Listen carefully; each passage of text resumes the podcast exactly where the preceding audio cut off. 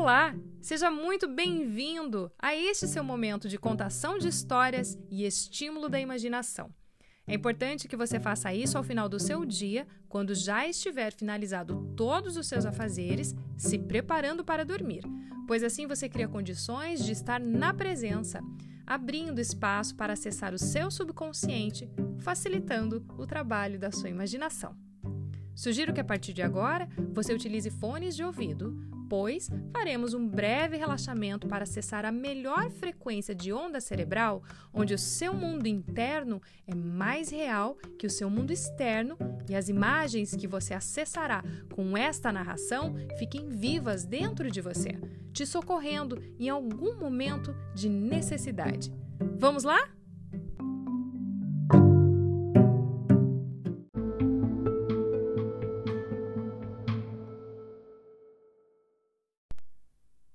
Agora que você está deitado confortavelmente em sua cama, feche os olhos e respire profundamente pelo nariz, soltando o ar pela boca, fazendo um som de relaxamento.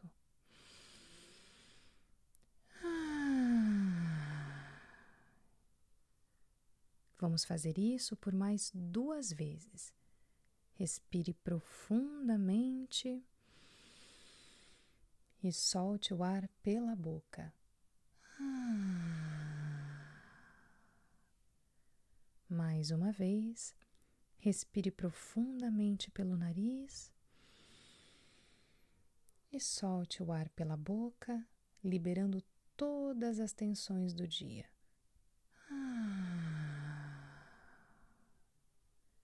Neste momento, traga sua consciência para os seus pés, relaxando-os completamente.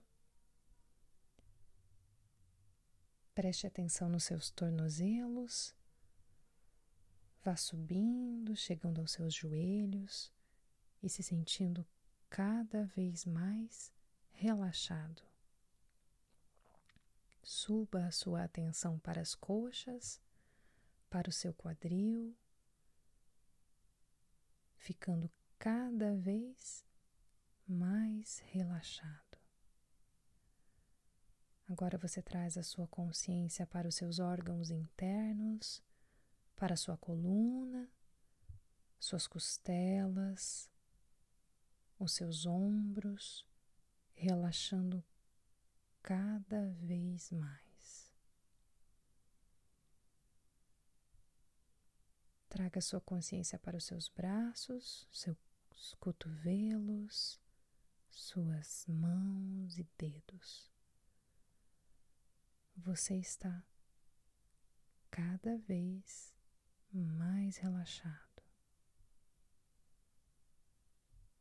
A sua atenção agora está no seu pescoço, na sua garganta, na mandíbula, na língua dentro da boca, nos seus olhos, nas suas orelhas, na testa e no couro cabeludo. Você está completamente relaxado. Agora imagine-se em um lugar escuro, onde você não sabe o começo e nem o fim. Logo à sua frente, você percebe uma faísca que rapidamente se transforma em uma fogueira. Atraído pela luz, você se aproxima da fogueira e vai sentindo o seu calor e percebendo que tudo ao seu redor foi ficando mais claro, mais claro, até que não existia nenhuma escuridão ao seu redor. Você decide sentar na frente da fogueira e encarar as chamas que dançam na sua frente. Enquanto olha fixamente para as chamas, percebe que imagens de uma história começam a surgir e, curioso, observa o desenrolar desta história que você vai ouvir agora.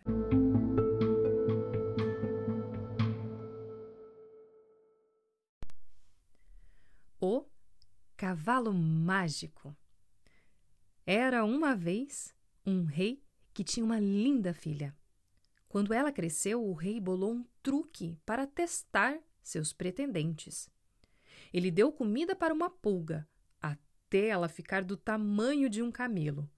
Então matou-a e tirou-lhe a pele, anunciando que o homem que adivinhasse do que era aquela pele teria sua filha.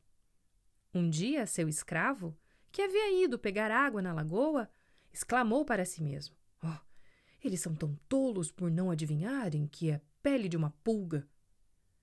Suas palavras foram ouvidas pelo Dive, o espírito maligno que vivia na lagoa.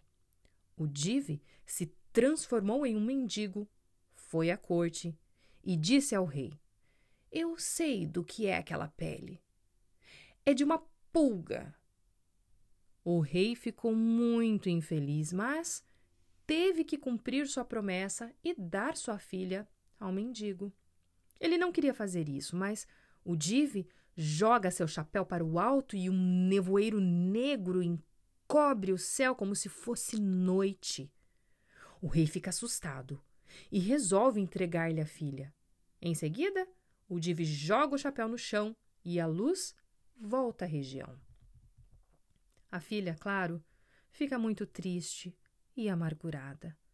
E vai até o estábulo do rei, sozinha, para chorar. Ali, um pequeno cavalo no estábulo lhe diz: Leve-me com você e carregue também um cravo, um pente, um espelho e um pouco de sal. A princesa pega essas coisas e dá início à jornada com o Dive, levando consigo o cavalo mágico e um grande séquito de escravos e animais. Mas, ao longo do caminho, o Dive começa a comer primeiro os escravos e, por fim, os animais, até todos serem devorados. A princesa fica aterrorizada quando eles se aproximam de uma caverna. O pequeno cavalo lhe recomenda que diga ao Dive que entre primeiro e que eles o seguirão depois. Quando ela e o pequeno cavalo entram na caverna após o Dive, ela vê que o local está cheio de esqueletos. O cavalo lhe diz que o Dive vai devorá-la também, por isso ela precisa bater nele e montar no cavalo. Ela faz isso e os dois fogem. O Dive fica furioso quando vê que eles se foram e provoca uma tempestade de neve tão forte que os dois não conseguem continuar a viagem. O cavalo mágico, então, diz à princesa que jogue o cravo atrás de si. E quando ela faz isso, toda a planície entre ela e o Dive se transforma imediatamente em espessos espinheiros. O Dive a chama. Oh, querida noiva, você está tão longe. Como conseguiu atravessar esses espinheiros? E ela responde: Tirei as roupas, todas, até ficar nua como no dia em que nasci e atravessei. O Dive tira as roupas e, obviamente, tem uma dificuldade ainda maior. Enquanto tenta passar, a princesa e o pequeno cavalo continuam a fuga. Mas, por fim, o Dive atravessa e logo se aproxima deles novamente. Agora o cavalo mágico diz à jovem que jogue sal atrás de si. Imediatamente a área se transforma em um deserto arenoso e um mar salgado entre o Dive e os dois fugitivos. Novamente, o Dive pergunta à princesa: Oh, querida, como atravessou a areia e o mar? E ela responde de novo: Tirei as roupas até ficar nua como no dia em que nasci. E mais uma vez, o Dive tira as roupas, o que dificulta ainda mais o seu trajeto por essa sombria terra devastada dando mais tempo para a princesa e o cavalo mágico fugirem. Mas claro que o encantamento dura pouco, porque o Dive acaba superando a distância e se aproxima dos dois pela terceira vez. O cavalo mágico, então, manda a princesa jogar atrás de si o pente. Dessa vez, surge uma montanha gigante entre os dois e o Dive. Quando o Dive pergunta à sua noiva como passou por ali, ela lhe diz que arrancou dois dentes e tentou fazer um buraco na montanha.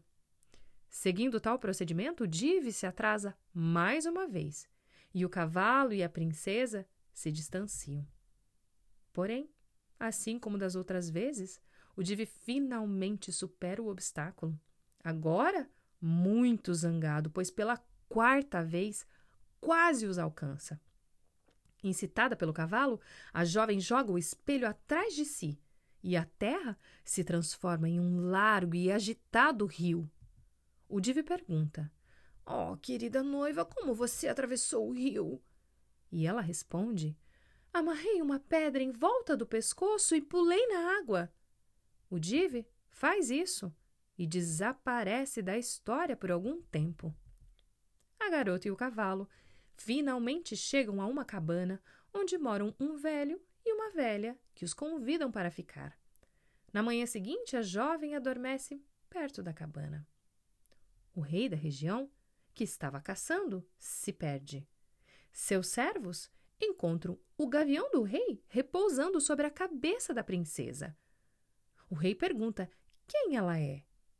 A jovem tinha pedido ao velho casal que dissesse caso alguém perguntasse, que ela era a filha deles. E os dois fazem isso. Embora o rei acredite neles, não faz diferença alguma o fato dela ser uma dama de família tão humilde, e ele a pede em casamento. Eles se casam e são muito felizes. Um dia, o rei resolve sair novamente para caçar e pretende ficar fora de casa por oito ou nove meses. A jovem não gosta muito da ideia e fica ainda mais preocupada quando ele quer levar o seu cavalo mágico. Mas o cavalo lhe diz que não precisa ter medo. Ela deve pegar um pouco de pelo de sua crina e queimá-lo quando estiver em perigo. E ele logo estará com ela. Enquanto isso, o Dive foge do rio e se prepara para a vingança. Assume a forma e as roupas de um trabalhador humilde e espera sua oportunidade. Enquanto o rei está ausente, a rainha dá à luz dois meninos e um mensageiro é enviado até o rei com uma carta falando-lhe dos gêmeos. É a chance que o Diva esperava. Ele manda uma terrível tempestade para deter o mensageiro e, na confusão, o Dive muda a carta, deixando uma mensagem de que a rainha deu à luz um cão e um gato. Quando o rei recebe a carta, fica assustado e triste, mas manda uma mensagem com ordens para que a rainha não seja molestada. Essa mensagem também é interceptada pelo Dive, que faz com que a corte receba uma ordem para mandar a rainha embora em um asno com seus dois filhos, enegrecer seu rosto e expulsá-la da cidade para cair em desgraça. Quando a jovem está deixando a cidade, o Dive se aproxima e ri. Diz que a devorará, mas antes irá torturá-la, comendo primeiro os gêmeos diante de seus olhos. A rainha pensa rapidamente e diz que ele deveria, pelo menos, fazer uma refeição decente e armar uma fogueira para cozinhá-los. O Divi faz a fogueira decente e, com isso, ela tem a oportunidade de queimar os pelos da crina do cavalo mágico. O cavalo mágico aparece imediatamente. Diz a ela que a situação é muito séria e que dessa vez ele terá que lutar com o Divi. Se aparecesse sangue ou espuma vermelha no rio, ela saberia que o cavalo havia sido morto pelo Dive. Mas se aparecesse espuma branca, seria um indício de que estava tudo bem e que o Dive havia sido destruído. Ocorre então a luta entre o cavalo mágico e o Dive, enquanto a jovem rainha observa. Muito nervosa, ela percebe que a espuma fica vermelha e desmaia. Mas, quando acorda, vê espuma branca e o cavalo está vivo. Ele lhe diz que agora ela está salva do Dive para sempre, mas também chegou o momento de ela matar o cavalo. Ela deve jogar a cabeça dele fora, colocar cada uma de suas pernas em um ponto cardeal, jogar as entranhas e então se sentar com seus filhos sobre as costelas. A garota protesta. Ela não quer matar o cavalo, mas ele a convence de que isso deve ser feito. Ela segue suas instruções e, por fim, se senta com os bebês sobre as costelas do cavalo. Todas as partes desmembradas do animal se transformam agora num paraíso. As pernas viram árvores de esmeralda. Das entranhas se formam lindas aldeias. As costelas se transformam em um castelo de ouro. E da cabeça jorra um lindo rio cristalino. Enquanto isso, o rei volta da caçada e percebe que a sua rainha desapareceu. Fica muito zangado quando descobre o que aconteceu e, em sua fúria e dor, ele mata todas as pessoas na cidade e quase fica louco. Após o massacre, ele se torna um e parte em busca da esposa acaba encontrando a belo um paraíso que havia brotado do sacrifício do cavalo mágico e se maravilha com a paisagem e o castelo. Ele pergunta a uma criada que está tirando água do rio sobre quem mora no castelo de ouro. E ela lhe diz que o castelo é o lar de uma viúva e de seus dois filhos. O rei desconfia que a sua busca terminou, que é a sua esposa que mora naquele paraíso. E enquanto a criada não está olhando, ele coloca seu anel no balde de água. A rainha reconhece o anel e corre com os filhos para se encontrar com ele.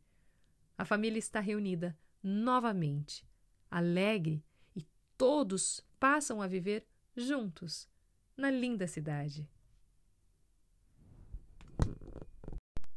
Essa história é real. Entrou por uma porta e saiu pela outra. Quem quiser que busque, crie, faça ou conte outra.